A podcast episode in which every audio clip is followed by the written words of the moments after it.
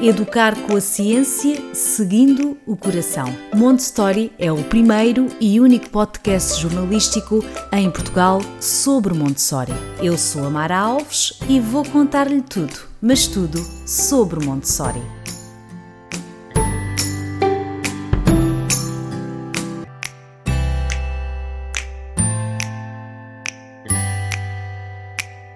Olá a todos, bem-vindos ao podcast Montessori.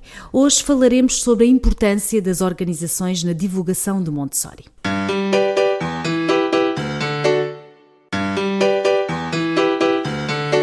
E para falar sobre esta temática, tenho uma convidada muito, muito especial, Edimara Lima. Edimara Lima é pedagoga com formação em psicopedagogia, diretora pedagógica da Prima, a Escola Montessori de São Paulo, diretora e membro do Conselho Nacional da Associação Brasileira de Psicopedagogia presidente também da Organização Montessori do Brasil, a OMB, e, sobretudo, uma grande especialista em Montessori. Olá, Edimara. Bom dia, é um prazer estar com você e uma honra, ao mesmo tempo, falar com Portugal através de você. Muito, muito obrigada. A honra uh, é minha porque ter aqui uh, a Edimara, quem uh, já, já está dentro disto de Montessori, sabe o quanto a Edimara é uma figura importante para Montessori no Brasil. além de tudo isto que eu já disse sobre a minha querida convidada, falta acrescentar o mais importante é mãe da Cibele, que tem 51 anos, e avó do Joane, que tem 24 anos, e bisavó da Catarina, que tem 6 meses. Ou seja, todas estas pessoas podemos dizer eh, que, que foram eh, na prática, a, a Edimara praticou Montessori com todos eles. Com certeza. É, eu escuto muito da minha filha, né, que conseguiu estudar numa escola Montessori até os 10 anos. Depois disso, nós não tínhamos em São Paulo escolas que trabalhassem além dos 10 anos. E ela sempre me diz: o que eu sei de história, eu aprendi na escola Pacaembu, né? que foi onde ela estudou e eu trabalhei também. E o meu neto já teve o privilégio de ficar numa escola Montessori, a prima, dos dois aos 15 anos. Sim. E a minha neta, bisneta, daqui a pouco vai para lá também. e em casa a gente, lógico, tem é, Montessori é mais uma questão de vida. De também, vida. Né? É, é, uma não, filosofia não, de vida, não é? Não é, é só, às vezes, não, quando, uma pedagogia, não é? Às vezes parece que se resume. Montessori uma pedagogia de desenvolvimento infantil ou de, de educação, mas não, é, é, muito mais do que isso, não é?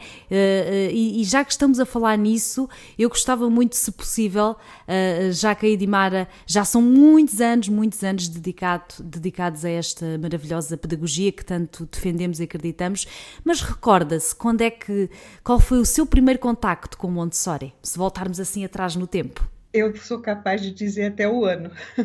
Foi em 1966, fazem muito tempo. Eu, eu estava entrando no curso de formação de professores e eu não queria fazer magistério. Eu queria fazer um outro curso, mas meu pai disse que, como mulher, era melhor eu fazer um curso que logo me desse um diploma. E eu entrei no curso assim com a com aquela rebeldia da adolescência, né? E o meu plano era ser expulsa do colégio, né? Para poder ir fazer o curso que eu queria, na minha ingenuidade dos meus 15 anos, né? 16 anos. E qual era o curso que queria, Edimara? Já agora? O que é que queria? É, é, no Brasil, naquela época, tinha um curso que chamava clássico, era um curso voltado para línguas sim, sim, e para sim. filosofia. Mas eu tive uma professora de didática maravilhosa né? maravilhosa. E ela me disse: Você é, não acredita na potência do professor, etc. Eu vou te levar a uma sala. E o colégio onde eu estudei, em Sorocaba, é, tinha uma, uma das professoras tinha ficado três ou quatro anos na Itália fazendo o curso Montessori. E voltou e montou uma sala né, de três a seis. E eu fui lá conhecer. Ainda muito petulante né? E ela então me perguntou o que, que eu poderia lhe ensinar. E eu, muito arrogante, respondi assim: raiz quadrada. porque eu achei que uma professora de educação infantil numa sala com criancinhas de 3 a 6, né, não teria condição. E ela pegou o material semi-simbólico e me explicou o que era raiz quadrada e pela primeira vez na vida eu entendi. E eu me apaixonei naquele momento pela clareza de um conceito. E cá estou há mais de 50 anos apaixonada, né? mas tudo começou na escola normal, como Sim. era chamado o curso na época. Né? Depois disso, eu estudei muito sozinha. Ler os livros da Maria Montessori, provavelmente. Isso, é? livros, é? tradução. era uma época difícil, nós não tínhamos internet, comprar livro fora do Brasil era muito difícil, nós tínhamos poucas traduções no Brasil. E ainda é Idibara, não é? é Passaram é, estes é. anos todos e ainda é difícil. É perto do que é, foi a minha época, hoje a gente tem bastante, Sim. mas perto de, do que nós necessitamos é pouco. Né? Todo conceito é relativo, né? depende do contexto onde ele está. E eu fui, eu fiquei ainda dentro desse curso. Houve uma professora da Pontifícia Universidade Católica de São Paulo, a doutora Vera Lagoa, que instalou uma sala Montessori na Faculdade de Filosofia de Sorocaba para desenvolver a sua tese de doutorado. E houve uma seleção de pessoas para observar. Logicamente, eu não fui selecionada porque eu ainda era estudante iniciante, mas queriam pessoas para ajudar na sala. Bom, então eu fui ajudante da faxineira tá, nessa sala, mas eu tive o privilégio de poder observar. De como é que tudo estava a ser montado, não era? E conviver com a doutora Vera Lagoa. Né? Isto foi um, um privilégio que muito poucos tiveram. Então foi isso. E aí a história seguinte foi muitos anos mais tarde, já em 70, nos anos 70, é, eu fui muitas vezes a Chicago e visitei o Mecca Seaton, é, dirigido pela Selma Perry, que é uma brasileira que lá está há muitos anos. É, e outra coincidência de vida, o meu marido era trabalhava numa empresa que tinha que ir a Chicago todo ano para uma feira de negócios. E eu ia junto. Não há coincidências, não é, Edmara? então, digamos assim, é, eu gostei, tenho disposição para estudar e para pesquisa, mas a vida também foi generosa. Também ajudou, também. Era como é. se, se, a vida estivesse a empurrar para este caminho, não é? Isso, é, bastante. E, e, e depois de, começou os estudos, foi-se aprofundando, como é, quando é que chegou à prática? Uh, uh, propriamente dita, numa escola? Lembra-se de, de, como foi, da reação dos pais das crianças? Porque certamente eh, estamos a falar de um Brasil ainda numa ditadura, não é? Ou, ou nessa Sim. altura já não estava na ditadura? Quando... Não, não, estava. Quando, quando eu voltei, eu, eu andei por muitas regiões do Brasil. E nessas regiões, infelizmente, eu só podia me contatar com Montessori através dos livros, não, não, não havia uma prática. Quando eu voltei a São Paulo, também por outra coincidência de destino, eu fui trabalhar na escola Pacaembu. E foi lá na Pacaembu que eu conheci, por exemplo, a Selma, né, que, que dirigia o curso de Chicago e dava cursos aqui em São Paulo na, na escola americana. A Pacaembu já tinha uma tradição de quase 10 anos é, dentro de Montessori. Então, para mim, foi assim: é, entrar na, na, colocar na prática tudo que eu havia estudado. Deve, deve, deve, deve ter sido uma sensação extraordinária, não é? Foi, foi. E ao mesmo tempo um desafio, né? porque é, a, a, a, quando você fica só na leitura, é, você parte para um mundo idealizado demais e você chega às raias da utopia. E quando você vai para a prática, você tem que readequar o seu, a sua bagagem teórica, é, não em termos da metodologia, mas em termos das crianças que estão à sua frente. E de nós próprios, do adulto. É, uh. Edimara, no outro dia falava com a Sheila Nogueira, do Despertar Montessori, uhum. e ela contava que a primeira vez que foi, portanto, ser como guia numa escola, que foi assustador Porque cá está, uma coisa é o que está nos livros, outra coisa é na prática, ver o grão a voar. O adulto não está preparado, não é? Naturalmente nós não estamos é. preparados para permitir isso e para entender isso ali logo, não é? Tem que haver uma transformação, tem que haver um estudo, mas sobretudo uma transformação, porque depois, na prática, é que nós vamos ver os nossos limites também. Eu acho que é um bocadinho isso, é, os nossos é, próprios limites. É, e, e, as nossas características, né? Quer dizer, é, algumas professoras brincavam que sabiam, as professoras que vinham depois de mim, né, nos anos seguintes, que sabiam quais eram os alunos que saíam da minha sala ou da sala de outra professora. Os alunos que saíam da minha sala tinham uma uma linguagem mais avançada, uma escrita mais aprimorada. Mas a professora da outra sala era apaixonada por biologia. Os meninos saíam com um conhecimento maior, porque aquilo pelo qual você tem paixão, você passa de uma forma melhor. Sem você dúvida. encanta mais. Sim, né? Sim. E isso não é um defeito, isso é uma característica. Né? É por isso que eu acho importante que é, as pessoas conversem e troquem e nos cursos de formação que os estágios sejam muito bem elaborados, porque não basta eu estudar e construir álbuns, eu tenho que ver isto tudo é, é em função da criança que está à minha frente. E, e, e outra é. coisa, isso uh, em Montessori e em qualquer área, mas em Montessori, especialmente em Montessori, porque para quem já leu, eh, sobretudo, os livros de Maria Montessori, Uh, uh, mais do que uma vez, até, porque quando nós começamos a ler mais do que uma vez, descobrimos sempre coisas novas, não é? Mas também a ter esta noção que pode haver mil e uma interpretações do que realmente Sim. Maria Montessori escreveu. E ela já não está cá para dizer se é assim ou não. E, e outra coisa também aqui importante, também se calhar fazermos aqui uma, uma reflexão é o Montessori da Edimara, portanto, dos anos 60, até agora que estamos em 2021, há aqui a nível de sociedade, de família, há aqui alterações.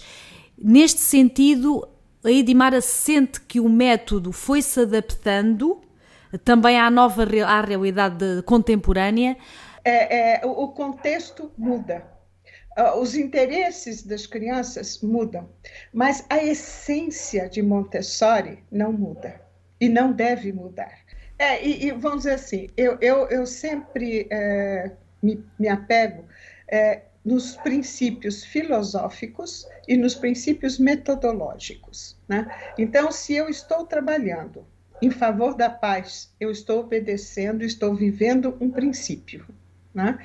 Se eu estou uh, vivendo a educação cósmica e eu tenho um conceito de educação cósmica que a vida me fez ampliar este conceito, não mudar, mas ampliar eu sinto que a, a, a, em alguns lugares o conceito de educação cósmica é designado somente para os maiores de seis anos. Né? Quando que eu vejo que é um pilar filosófico. Eu acho que a Montessori foi uma das primeiras ambientalistas que nós é, podemos encontrar. Né? Sem dúvida. Então, é, é, ela diz em, em, em um livro em que o homem, que é o ser inteligente, e a gente pode colocar essa inteligência entre aspas, é, é, ele é responsável pelo planeta, ele é responsável pelo universo. Né? É, tem uma, uma senhora chilena, Patrícia May, que ela diz que o foco da educação montessoriana ou qualquer outra educação é, mudou do, do passar, do construir conhecimento para administrar o conhecimento porque nós vivemos num caos hoje de informação. Sem dúvida. E esse é, caos às vezes também se, se, se revela uh, pior do que se não tivéssemos informação. Exato, exato. Então, é, é, hoje é assim, é mais importante a, a que serviço eu coloco o conhecimento né, do que o próprio conhecimento. Certo. Porque esse está muito disponível né, é, hoje, com muita facilidade. Mas a forma e com o objetivo com que eu vivo e com, com que eu, eu coloco esse conhecimento na minha comunidade é este que faz a diferença. Né? E, e, e são coisas simples. Eu fui, por exemplo, para psicopedagogia. Eu fui me fazer formação, fiquei três anos estudando com uma grande mestra, Alicia Fernandes, uma argentina maravilhosa. E por que, que eu fui atrás? Porque tinha algumas respostas que eu não encontrava uh, nos livros de Montessori. Até que Informação do Homem, até numa tradução uh, da editora Portugália, tem uma afirmação dela que diz assim: que a gente precisava uh, aliar melhor a psicologia com a pedagogia. E que daí poderia nascer uma nova ciência, a qual seria necessário talvez dar um novo nome. E ela cita psicopedagogia. Sim, incrível. Então eu fui atrás desse conhecimento. Né? E aí esse conhecimento me abriu, por exemplo, quando você está na fase de alfabetização, tem algumas crianças que é, elas pulam letras, elas formam palavras e omitem letras. Sim. Né? E, e, e, você não conseguiu uma explicação lógica para isto. Né? Mas os estudos de Ferreiro, da Teberoski, aí da Espanha, explicam para a gente o que, que acontece. Eu continuo usando alfabeto móvel, continuo usando letra de lixo, mas o meu olhar para o trabalho da criança mudou. Porque isto é a prova que, eh, para às vezes, para entendermos Montessori, temos de ir beber as, a outras áreas. Isso. Isso. Não é? Por isso é que é um estudo que nunca acaba, não é? Eu acredito que a Edimara, mesmo com todos estes anos uh, e com toda a experiência que tem, eu tenho a certeza que ainda se surpreende com, com, com, certeza, com Maria exemplo, Montessori.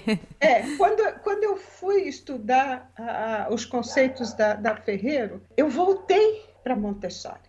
É, esse é um ciclo que eu venho fazendo ao longo da vida. Eu vou para uma área, a, aprendo alguma coisa e volto. E aí eu encontro eu consigo enxergar na mensagem montessoriana coisas que a minha ignorância anterior não me permitia enxergar. Então, a, a gente volta outra vez no, no, no, nos pilares, né, nos princípios. Ela diz que educação é ciência. Então, se educação é ciência, eu não posso apenas reproduzir. Eu claro. tenho que pensar como. Sim, né? sim, sim, sim. E, e, isso faz toda a, a diferença. Como, como é que eu vou é, é, é uma situação tipicamente brasileira, mas é, é, é, serve de, de exemplo. Né? Nós estamos vivendo no país, infelizmente, uma bipolaridade política. E as, os meninos jovens, é, que eles têm um pensamento ainda muito bipolar, né? É, é, ou é para cá ou é para cá.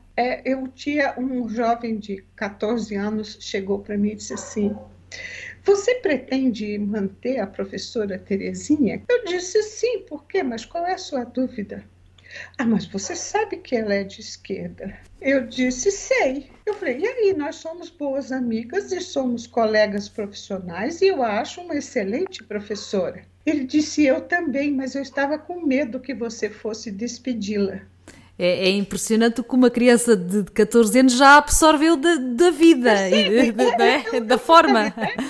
É uma realidade de hoje e que eu tenho que aprender a administrar isso. Então, por exemplo, eu, eu, eu sinto que a, a, a escola a montessoriana ela tem que ser um centro de estudos. Um centro de estudos para professores e um centro de estudos para as crianças e os jovens que ali estão.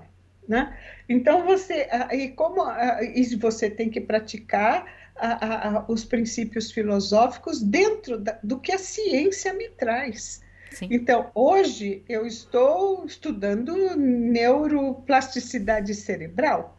Sim, porque é outra área que, casa, eh, que, que Maria Montessori vai beber as neurociências hoje, não é? A neurociência hoje Uh, ainda há uns tempos tive aqui um cientista da neurociência que vem dizer que ela tem toda a razão, não é? Que, que é maravilhoso as observações é. que ela fez, de, de, tendo em conta também as ferramentas que tinha para, para observar, é. mas isto tem muito de, neurociência também. Não é? Sim, muito... por exemplo, tem o Dr. Steve Hughes, o americano, é um neuro, ele é um neuropediatra, né?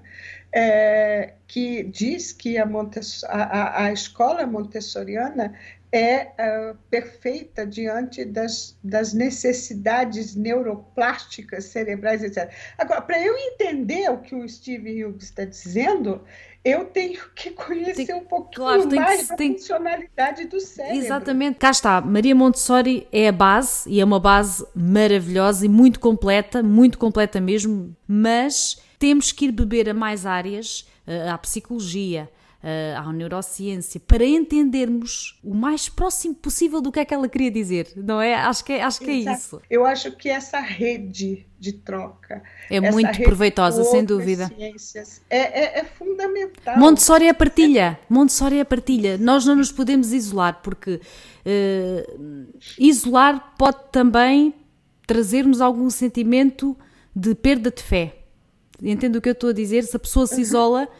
Pode ter aquela sensação de ah, vou desistir, porque isto é trabalhoso, não é? Para entendermos a fundo é trabalhoso. A partilha, para além de nos motivar, também aumenta o nosso conhecimento, porque eh, Montessori não é só ir para o Instagram, nem para as redes sociais, nem ler blogs, não. não. Podem começar por aí, já, já disse isso muitas vezes, podem começar por ouvir este podcast, mas não é suficiente.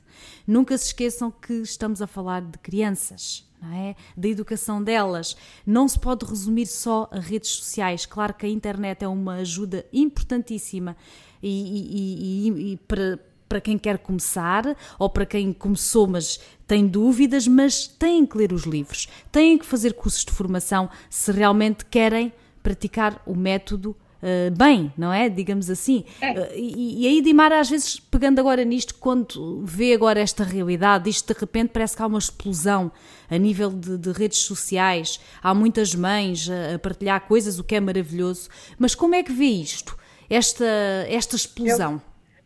Eu, eu tenho um certo receio. Eu vi isto acontecer nos anos 60 no Brasil houve uma explosão de escolas, houve uma explosão, uma reverência Montessori. Só que não, não, o que, que acontece? Se você não cria uma sustentabilidade para isto, né? e esta sustentabilidade vem da formação de bons professores, né? e de que as pessoas, as famílias, os pais tenham um certo cuidado com a rede, né? porque a rede é maravilhosa, mas ao mesmo tempo ela é tenebrosa. Sim. Né? No, no, nós temos que ter muito cuidado com o que a gente. Hoje, é, é, todos podem postar na rede, e nem sempre pessoas postam é, é um conhecimento real. O que eu digo assim, eu tenho receio daquele conhecimento que aqui a gente chama de verniz né? Ele não é profundo, ele apenas Sim, passa um brilho, é frágil. Né? Então, a onda que está acontecendo, é, ela pode ter este, vamos dizer, este efeito negativo, ao mesmo tempo, ele tem um efeito positivo, porque as editoras estão mais corajosas para publicar Montessori, então o acesso à informação de qualidade está mais fácil também. Né? A, a, gente tem excelentes meios de, de, de, de acesso de qualidade eh, na rede social. Por exemplo, aqui no Brasil, a gente tem o, o, o Lar Montessori, claro. do Gabriel Salom. Que é um, um dos grandes tem... inspiradores já, de, de, grande parte das pessoas agora desta geração que falam português. Acho que não há ninguém que não conheça o Gabriel Salomão. Eu, eu sou suspeita para falar. Pois eu já sei, já sei da vossa relação, entre aspas. Porque o Gabriel estudou na sua escola, não é? Sim, é, e, é, assim, assim como outros meninos, né, que saíram de lá e foram para o mundo e de repente, é, por exemplo, nós também temos uma ex-aluna que está numa comissão da ONU. Oh, né? que maravilhoso. E é um orgulho pela... também, não é? É um orgulho. É, é um orgulho, né? A gente é, vê, são, são coisas que abastecem, né? Porque eu sinto que uh, eu li isso de um argentino, Guilhermo, Guilhermo Dias, acho. É, na definição do, do conceito de, da, da, pedagogia, da educação, que eu gosto muito. Ele diz que a, a, a educação é uma estranha relação, que ela só se realiza quando se rompe. Então, nós só somos bons professores ou bons guias se nós não formos necessários. Isso é como os pais que ainda não são pais. As mães, quando é. ainda não são mães, também são perfeitas. É. é quando, quando você é, vê a independência, você vê a autonomia né, de um indivíduo que passou por você, passou pela sua convivência, e que ele está livre, independente, aí é a sua realização. Então, às vezes, o não entendimento disso traz uma sensação, às vezes, de excesso de poder ao professor, de sim, excesso sim. de poder à escola, à família, né? os pais que não liberam seus filhos. Eu vejo muitas mães, entrada de escola é uma maravilha para observar, né? porque você vê muitas cenas. Então, eu tenho uma mãe que diz que quando ela chegou, ela disse que o filho dela tinha muita dificuldade de adaptação escolar. Aí eu fui ver como é que essa mãe fazia a entrada do menino na escola. E ela, o menino dava um passo para entrar, ela dizia: "Você está bem?" Pois, é insegura, passava insegurança, ela, não é? No passo dois ela perguntava: "Você não vai chorar?" No passo três, a mamãe volta logo. Quer dizer, ela não, ela não liberava o filho. São as coisas às vezes que muitas de nós fazemos, obviamente estamos a pensar que estamos a fazer o melhor e, e, e são inconscientes, mas acho que muitas de nós, não é, como mães, eh, às vezes passamos essas inseguranças, não é? é. Uh, sem saber que, que isso, estamos a criar um obstáculo, não é? é? A gente precisa ter é, olhos e ouvidos para as lições que os filhos e os alunos nos dão. Eu me lembro de uma cena com a minha filha ela tinha uns sete anos, e nós fomos ao Museu Imperial, no Rio de Janeiro, que eu não conhecia, era um sonho, eu nunca podia ter ido lá. Aliás, em Petrópolis, não é no Rio. E quando eu entrei no museu, eu comecei a, né, a, a expandir tudo que eu sabia daquilo.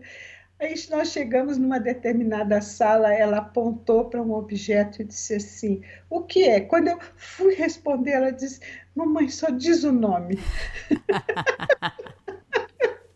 Aí a, a, experiência da profissional veio e disse: Meu Deus, o que é que eu estou fazendo? Aí eu me calei né, e deixei que ela tivesse a sua experiência naquele museu. Então, Ei, mas isso é difícil, Idimar, isso é muito difícil. Isso é, quando, é também quando falamos no, no âmbito familiar do deixar fazer, não é? De, de, é. de, não ir ajudar, de não ir a correr a pôr a água, não ir a correr calçar os sapatos da criança. Isto, isto, isto na prática é difícil. Não é? É, é difícil, porque o, no, o nosso impulso como mães e como adultos é auxiliar é ajudar. Eh, por isso é que também digo aqui muitas vezes que temos que acreditar que a criança é capaz e acho que também eh, perante eh, a época que estamos, às vezes parece que também não se acredita muito que as crianças são capazes. parece que andamos aqui, não são capazes, coitadinhas, temos que ajudar. E isso é errado. Porque uma criança de dois anos faz coisas incríveis se nós a deixarmos, não é? Nossa função, seja como mães, avó, as avós são terríveis também, é, é, ou, ou como profissional dentro de uma escola, é de preparar o ambiente, é de claro. dar a possibilidade da criança fazer as suas descobertas. Não é soltar de uma forma. Uh, eu vou usar. Eu, eu o Deus dará. Em Portugal dizemos o Deus dará. Há uma diferença entre. Quando nós falamos em liberdade, aqui a Montessori, não é deixar o Deus dará. A criança faz o que ela quer, mas dentro de um ambiente que nós, adultos, já preparamos. Em que a segurança é um fator, é o que está em primeiro lugar. Às vezes há estes mitos, ah, porque podem fazer tudo. Não, não podem. Nada disso, não é, Edimar? E na escola também não. Não, nem na escola, nem na casa. Você tem o limite da segurança física e você tem o limite da segurança emocional. Né? E é por isso que nessas horas a psicopedagogia ajuda. Quais são os limites dessa segurança emocional? É, você pode exigir demais ou você pode exigir de menos. Que também prejudica, claro. As duas é, é prejudicam. É, é, isso. Então, qual é o equilíbrio? Né? É, é, a Alicia Fernandes sempre ela dizia que o, o, em questão em relação a conhecimento, né? Ela disse que você tem que mostrar e esconder, mostrar e esconder né? Para manter a curiosidade. Se você mostra demais, você banaliza. Se você esconde demais, você não deixa a pessoa crescer. Então, é nesse mostrar e esconder que a gente realiza a, a, a e, e, como, e é, e como é difícil. Isto. Exatamente, né? o material Montessori é isso mesmo, é, é, é mesmo isso. É, é a criança que vai à, descoberta e ela própria vê se está certo, se, se está errado, porque tem o controle do é, erro, já aqui falámos sobre isso. Como a psicopedagogia ajuda a entender, por exemplo, a Torre Rosa. A Torre Rosa, ela mostra um monte de coisas, mas ela esconde também. Então, e como ela esconde, a criança tem que ir atrás. Ela tem que montar várias vezes para, para descobrir. descobrir. E às vezes a criança é que nos vai mostrar esse monte de coisas que também está a dizer, não é? As várias é. funções, não é propriamente só construir Uh, e outra coisa aqui inerente, obviamente, a tudo isto que estamos a, a falar, é a observação, né?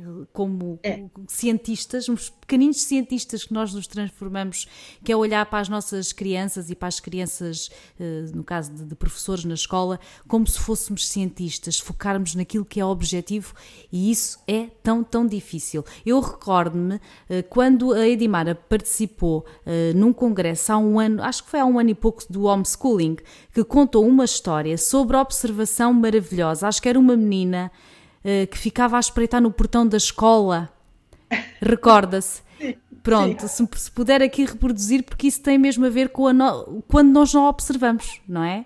Uh, se quiser é, recordar. Lembro bem, é, é, foi uma história que mexeu muito comigo.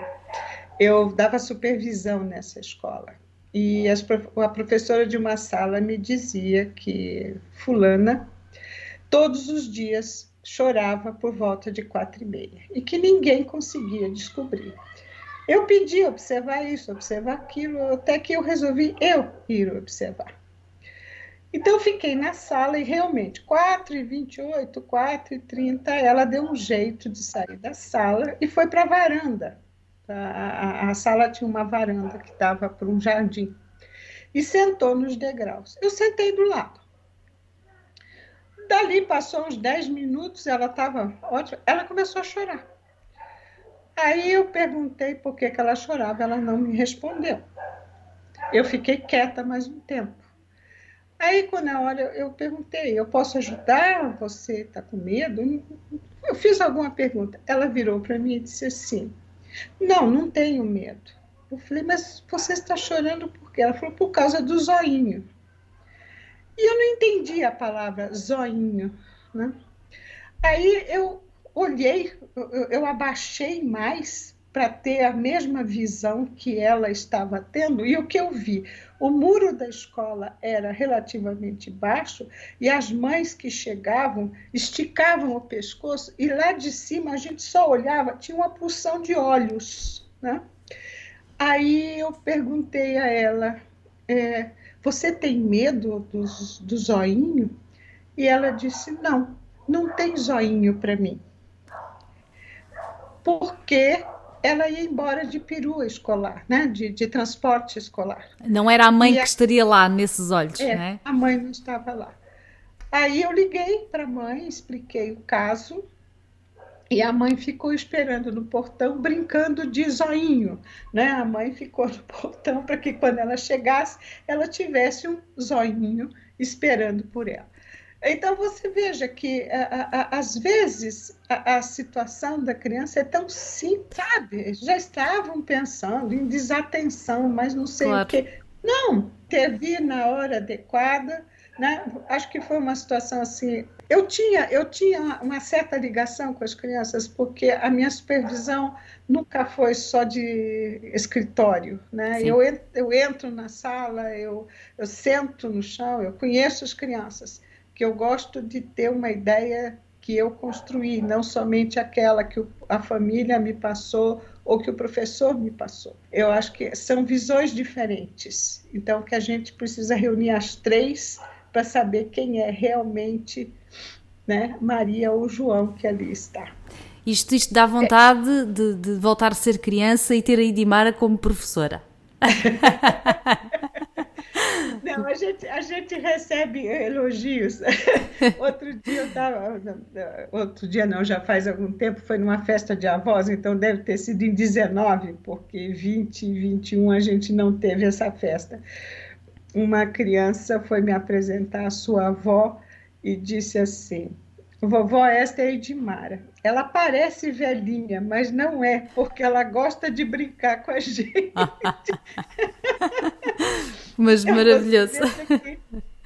Criança também consegue enxergar além do cabelo branco, né? O espírito, consegue é, o espírito é, que está por trás. É, é? Ali, né? Está a gostar deste tema? Saiba mais em montestory.pt. A pedagogia Montessori ganha cada vez mais adeptos em todo o mundo, são muitas as famílias, escolas, em tudo que seguem eh, Montessori.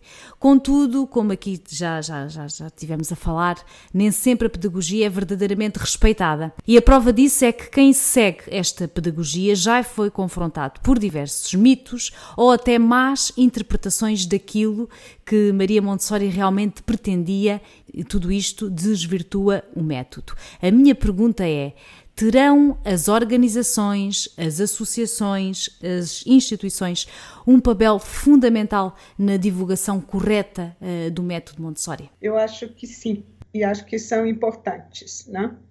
As, as associações profissionais, elas existem desde a Idade Média. Né? E eu acho que o grande papel da associação é a valorização do profissional bem formado, né? A valorização da formação e principalmente a garantia de que alguns princípios não sejam esquecidos né, e que não que sejam deixados de lado. É, acho que nós temos a Associação Internacional, né, a, a na, na Holanda, temos a Associação Americana, que é fortíssima, né, tem mais de 40 anos de existência e, e tem um, um um lastro de estudo. Hoje, se você. É, eu, eu para fazer essa afirmação, eu preciso dar uma justificativa. Durante 12 anos, eu fui é, coordenadora científica de um grande congresso das escolas particulares aqui do estado de São Paulo. Isso me obrigava a percorrer bancas de mestrados e doutorados das grandes universidades, não só do Brasil, mas da América Latina, da Europa. E o que eu percebi nesse sentido? A Montessori não estava nas universidades, principalmente nas universidades de origem latina, o que é um absurdo. Né? É, nós temos poucos trabalhos na área de mestrado e doutorado na Itália, na Espanha, em Portugal, Portugal Brasil, América Latina toda. Em compensação, Estados Unidos, é, Holanda, a Inglaterra, nós temos muitas publicações, mas o campeão das publicações é os Estados Unidos. Né? As universidades americanas elas têm uma abertura metodológica que, gente, que eu não encontro muito. E agora eu estou falando especificamente das universidades brasileiras, que são as que eu conheço e que eu me atrevo a, a, a elaborar uma crítica. Né? é, ficam muito fechadas em torno de uma única corrente teórica. No Brasil sim, sim. é o Piaget. É, e, então, não tendo esta abertura, e eu acho que um dos, uma das obrigações das instituições e das associações é a penetração nas universidades. Porque é ali que a gente vai fazer pesquisa, é ali que a gente tem um ambiente acadêmico é, de respeito é, para que isto tenha o lastro necessário. Então, eu vejo que as associações são importantes no reconhecimento dos trabalhos é, é, que têm sustentabilidade, que têm lastro, né? e, ao mesmo tempo, é, essa, essa, essa me falta a palavra, não é uma campanha, mas de ter um trabalho exaustivo no sentido de penetração na universidade. Né? Então, por exemplo, nós vamos ter um congresso no Brasil, agora logo, logo aqui no começo de setembro. Sim, dias 3, 4, 5 e 6 de setembro. Isso. É que pela primeira vez nós estamos é, é, captando trabalhos científicos feitos é, em monografias, em, em, dissertações e teses. Né? É o Gabriel é o responsável, o Gabriel Salomão, por essa iniciativa e que eu acho que isto cabe também à associação. Ao mesmo tempo, as associações elas são sustentadas por trabalho voluntário. Então, quem está ali é porque realmente acredita. E por paixão, né? E Isso. E, e isso é fundamental na, na, na sustentabilidade. Né?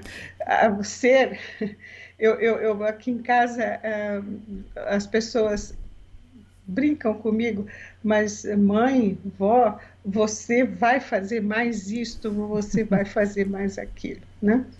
E eu digo que o trabalho voluntário, que é uma outra coisa que eu acho que faz parte, é, é, é, é o esteio do compartilhar, é a responsabilidade que a gente tem devido ao privilégio de nascimento.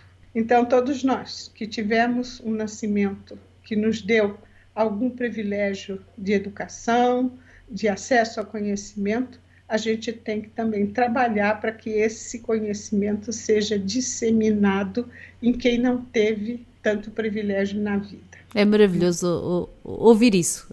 maravilhoso. acho que o lastro da associação, ah, principalmente as associações ligadas à educação, à psicologia, é, são feitas por voluntários.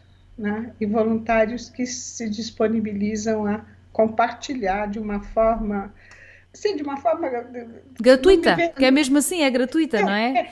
É, é, é gratuita, sim. Porque repara, porque também aqui, Dimara, se bem estou a entender, uh, estas grandes associações que existem, a AMI, acho que, que toda a gente que, que que está dentro deste mundo Montessori sabe o, significado que é essa associação, a Associação Internacional de Montessori, mas o que é facto é que, apesar de serem associações gigantes, não conseguem chegar a todo lado. É, eu, o, o, que eu sinto é não há renovação. Tá? É isso.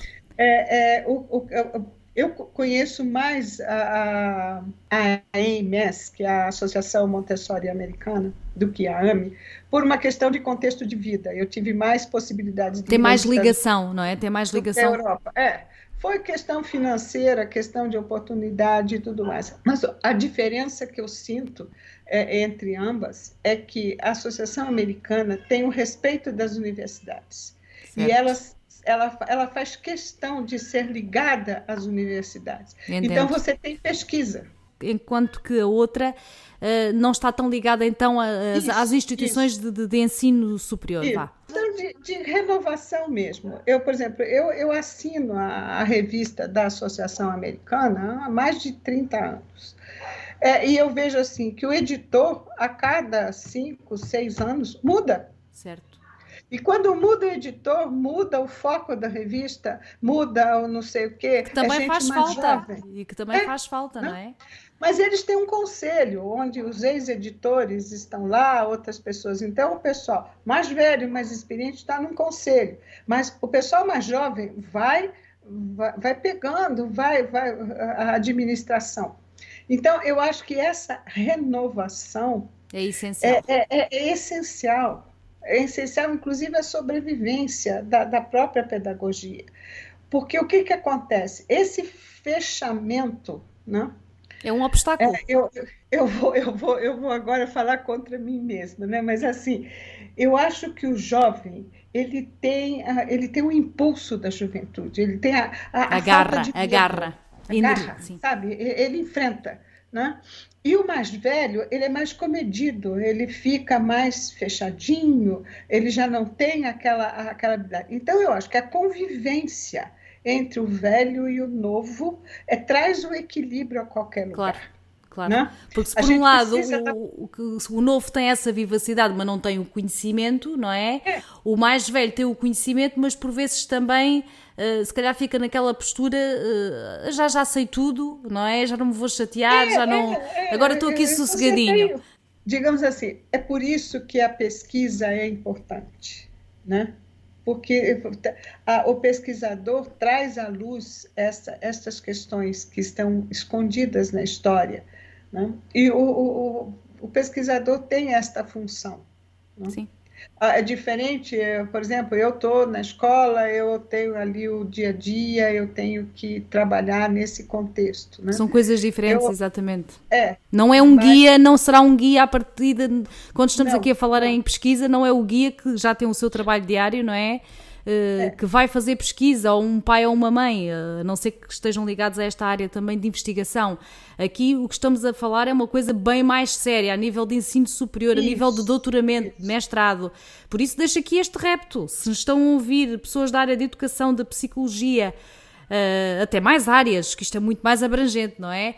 Pensem neste, neste objeto de estudo, Montessori. É. Pensem em investigar você isto. Está, você está presente nos congressos, você escrever a respeito, ter podcast, ter blogs de gente séria divulgando estes conhecimentos, né? É, é, muito engraçado quando eu encontro, e eu vou me referir agora a um conterrâneo seu, que eu gosto muito dele, Vitor da Fonseca. Sim. Porque eu também já ouvi falar, acho que já ouvi falar dele. É, ele é nós estávamos num congresso aqui em São Paulo, estava o Vitor, eu, é, o Caçassus do Chile, e aí o, o Vitor dizia para o Caçassus, não, essa aqui é louca que é Montessori. Mas, ao mesmo tempo, é uma pessoa que passou a ouvir um pouco mais, né? o ouvido ficou mais aberto e essa, é que, essa aí é a barreira principal de ser derrubada. Primeiro pela amizade, pela brincadeira, né? mas ao mesmo tempo quando vê um texto, quando a gente troca algumas ideias. Eu acho que é isto que é importante ser feito pelas Sim. pessoas que têm possibilidade de fazer isto. Né? Sim. Eu, eu, eu, estou, eu estou a entender. Eh, é, é, é fundamental aqui, pela ideia que, que, que a Edimar nos deixa, que haja pesquisa, uh, que haja uh, investigação nesta área, porque uh, quando nós não conhecemos bem Montessori, e todos nós já passámos por estas situações em que as pessoas sabem um bocadinho, ah, eu já ouvi falar, só que depois têm a cabeça cheia de mitos e de coisas irreais em relação ao método. E, e, isso não é positivo para nós que acreditamos e que estudamos Montessori e ficamos sempre com aquele sentimento, mas não é nada disso não é? Por isso é que, uh, mais uma vez aqui digo, se se, se se identificam com Montessori, se querem isto para as vossas eh, crianças, uh, informem-se, leiam, façam cursos de formação. Não vale só andar no Instagram, nas redes sociais, porque isto é muito mais profundo do que aquelas fotografias lindas da, do colchão no chão e, e, e, dos materiais que são maravilhosos, mas não é só isso, é muito mais, não é? é, é muito mais. E Dimara, eu já vi, diga. Eu já vi escolas no Amazonas é, que não tinham nenhum material de fábrica. As barras, as vermelhas e as barras azuis e vermelhas eram feitas de bambu. E a torre rosa eram dez pedras roladas de rio numa proporção muito próxima. Não, daria, não daria para fazer cálculos matemáticos, mas eu pergunto às vezes que o que é uma sala Montessori? Né? É, é, essa que tem os materiais confeccionados né, é, pela professora ou pela comunidade de pais, ou aquela escola que tem dinheiro suficiente para comprar tudo nas melhores fábricas do mundo. Em ambas pode existir e ambas podem não existir. Certo. Depende de quem está ali, do elemento humano que está ali. Obrigado por ouvir este podcast. Clique em seguir para ouvir os próximos episódios. Montessori também é não sei se a Edimara tem este, se partilha este, se concorda com isto que eu vou dizer, que é também o que cada família vive, a vivência de cada família. Uma família que vive no campo praticará Montessori diferente de uma família que vive num apartamento não é? Uh, tem, tem, a atitude montessoriana, obviamente, mas são vivências diferentes. Percebe o que eu estou eu a dizer, da dinâmica familiar? A, a, a, liberdade que eu tenho no apartamento é diferente da liberdade que eu tenho no campo. A, a vivência que eu tenho na a cidade, a criança urbana e a criança rural são bem diferentes, né? E são valores diferentes. Claro. Claro. Né? É, eu, eu venho de uma família que até hoje tem um braço dentro de fazendas, dentro de produção de leite, etc. Né? E mora numa metrópole há mais de 40 anos. eu vejo quando os meus sobrinhos netos que moram em metrópoles chegam na fazenda e as crianças que lá estão, é, depois de meia hora estão todos brincando juntos, mas o vocabulário é diferente, a forma de. Então, por exemplo, o, a criança urbana sai a correr atrás de uma galinha de Angola e o da fazenda cai na risada, porque ele sabe que ninguém pega uma galinha de Angola. Claro, então, claro. É, é, é, o, o, Montessori que eu faço aqui é diferente do que eu faço claro. ali. Então, o importante é a gente ficar nos princípios: educação cósmica, educação para a paz, educação como ciência, observação na questão metodológica, né? o conhecimento profundo dos materiais, para eu poder transgredir os materiais e não necessitar deles, né? e fazer a diferença entre liberdade e autonomia. Liberdade é no fazer. Eu tenho a liberdade de vestir a minha roupa, de amarrar meu sapato, de estar aqui ou de estar ali. Autonomia é escolha. E na vida adulta, nós precisamos muito da autonomia, do saber escolher.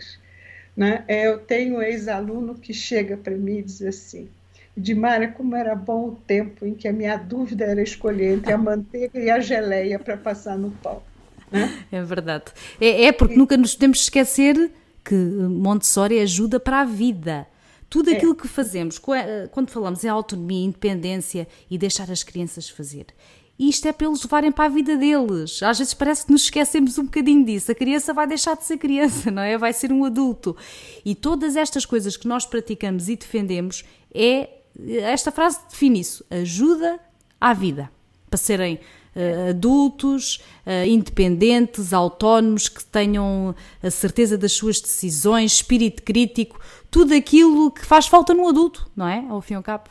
A gente vem. A, a, a Acho que a informação do homem, que Montessori diz assim, falando da escola que ela conhecia, né?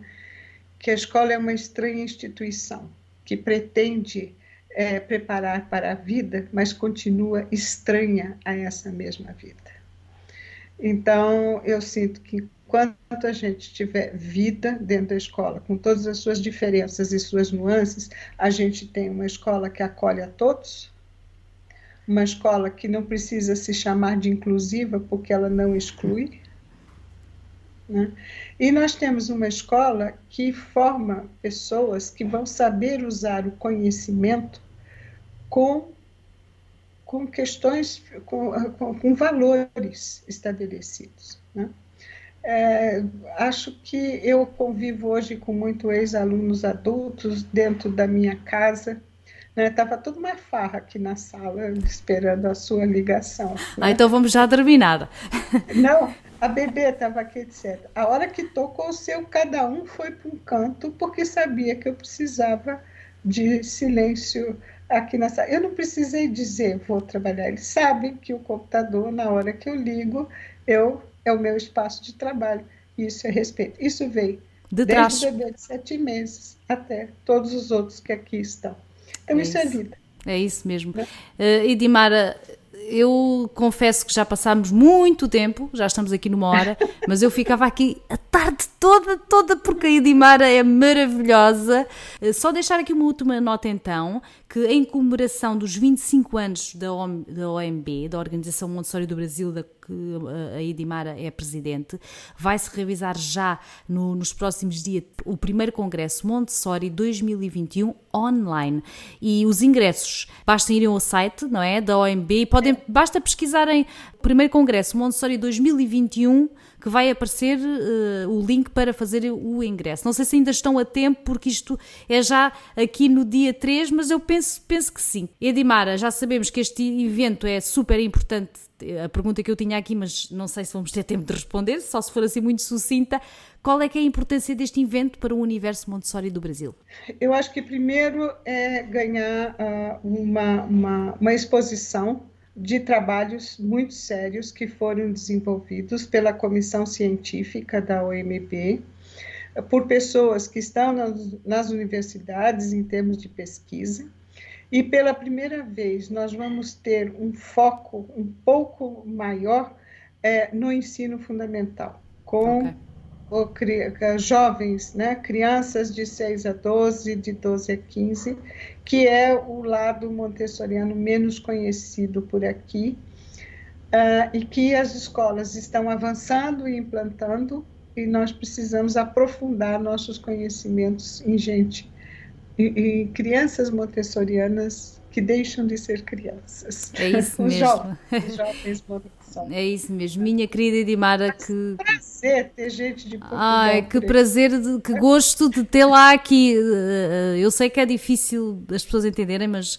é mesmo um prazer, porque eu já, eu já tinha ouvido a Edimara há mais de um ano nesse congresso online que eu participei também e eu fiquei encantada uh, no sentido que é uma pessoa que, que sabe mas também que sabe expressar com uma paixão e uma calma que não são muito comuns também no, nos dias que correm, porque nós andamos, é sempre tudo a correr, e é maravilhosa. É um ser humano maravilhoso, olha, é o que eu lhe tenho para lhe dizer. Muito obrigada. Obrigada eu, eu e por, por todo o legado fantástico que ainda está a construir, porque tenho a certeza que todas as crianças que passaram pelas suas mãos uh, que têm uma memória de infância feliz e isso é, é o mais importante. É uma graça, é um privilégio. Muito obrigada é... e até qualquer dia, se, se a Edimara até quiser. Qualquer dia.